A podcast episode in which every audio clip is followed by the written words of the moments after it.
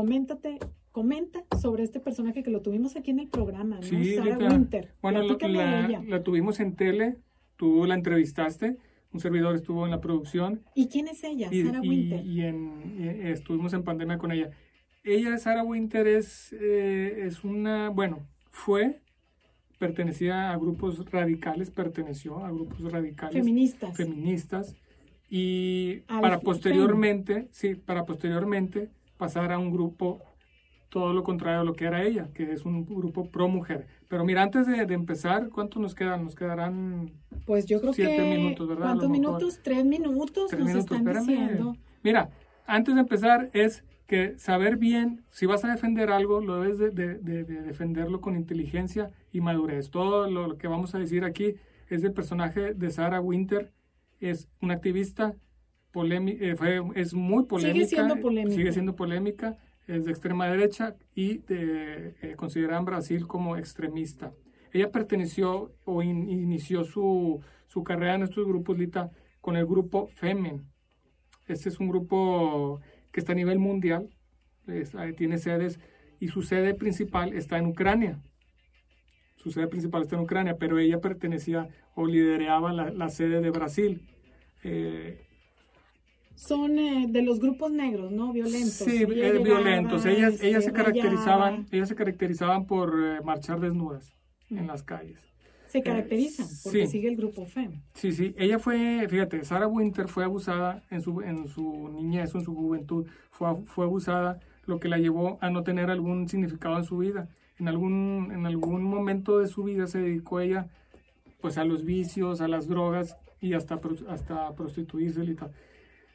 Todo esto la llevó a sus creencias radicales y llegar a, a- a- a formar parte de estos grupos. Como parte de la integración a estos grupos, al principio ella viaja a Kiev, la Ivana Shevchenko, Ivana Shevchenko, que es la lideresa de, de- De de este grupo, está en, en Ucrania, la llama allá a, a Ucrania para ponerse de acuerdo y, y que ella pudiera liderar también de la mano con ella este grupo de Femen y es, es, es eh, entrenada por exagentes, por exagentes de la KGB, un grupo pues también allá muy importante en Rusia y, y- pues es así como ella empieza en este grupo de Femen. Se enoja, se siente traicionada, bueno, se enoja, Femen se enoja con ella, ella se enoja con el grupo Femen, se sintió traicionada y en el 2013 ella forma su grupo Bas- Bastardas o Bastardos. El caso es que se llama, te lo voy a Pro deletrear. mujer. No, se llama Bast, Basta R, Bastard XS, perdón, otra vezito, Bastard XS, haciendo mención a bastardos o bastardas. eh. y y ella, ella, ella se cambia de Femen a hacer su propio grupo y, y- y esto fue porque las de Femen la acusaron de, de ser una eh, simpatizante nazi. Eh, eh, la historia de ella es, es medio complicada, Lita. Nosotros la vimos ya en su etapa de promujer.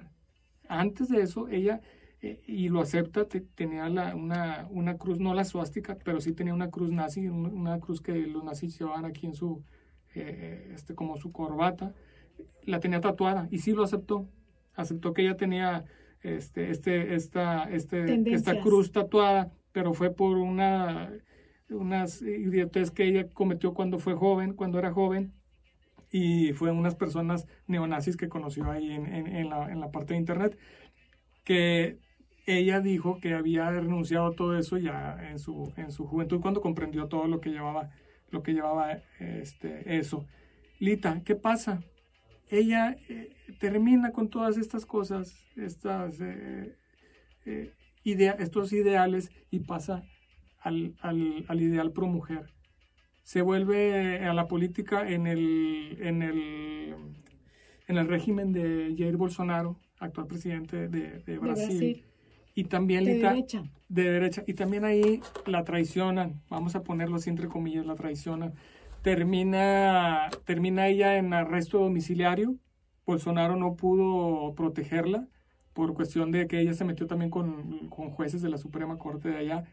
Y, y ahorita, Alita, a la actualidad, eso, esto, ella, eso la detuvieron en junio, junio, julio del 2021 y hasta la fecha yo ya no recaudé, ya no pude recaudar datos de, Pero ya de- salió, de ella. allá anda también ella, promoviendo Sí. y haciendo sus eventos con mujeres. Pasó momentos muy difíciles porque le prohibieron, le cerraron sus redes sociales, cosa que era el sustento, una gran parte del sustento de su, de, de su familia.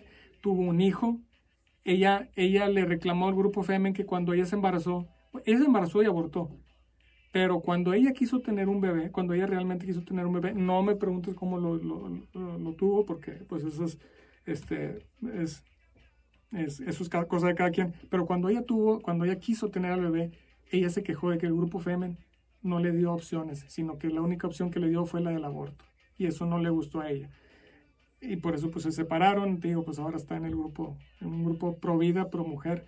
Y, y, pues como tú dices, a lo mejor ya, ya, ya, está libre en Brasil, pero sí fue eh, presa eh, y política y, sufrió la persecución política. Y que nos escriban, tenemos la entrevista en televisión y, la podemos la podemos pasar también. Eh, estuvo hace poco, la, la, transmiti- la transmitimos hace poco y, y, pues estuvo con nosotros. ¿Cómo la, cómo, cómo la contactaste, Lita? Pues a través de otra persona que vino al programa Ajá. y que me dijo si no me interesaba entrevistarla, a través de una asociación que trabaja con mujeres, eh, que las apoya. Una mujer con un carácter en muy el fuerte. proceso ¿verdad? de embarazo y a ellos les dan toda la atención psicológica y toda esa parte. Muy fuerte el Y carácter de Sara.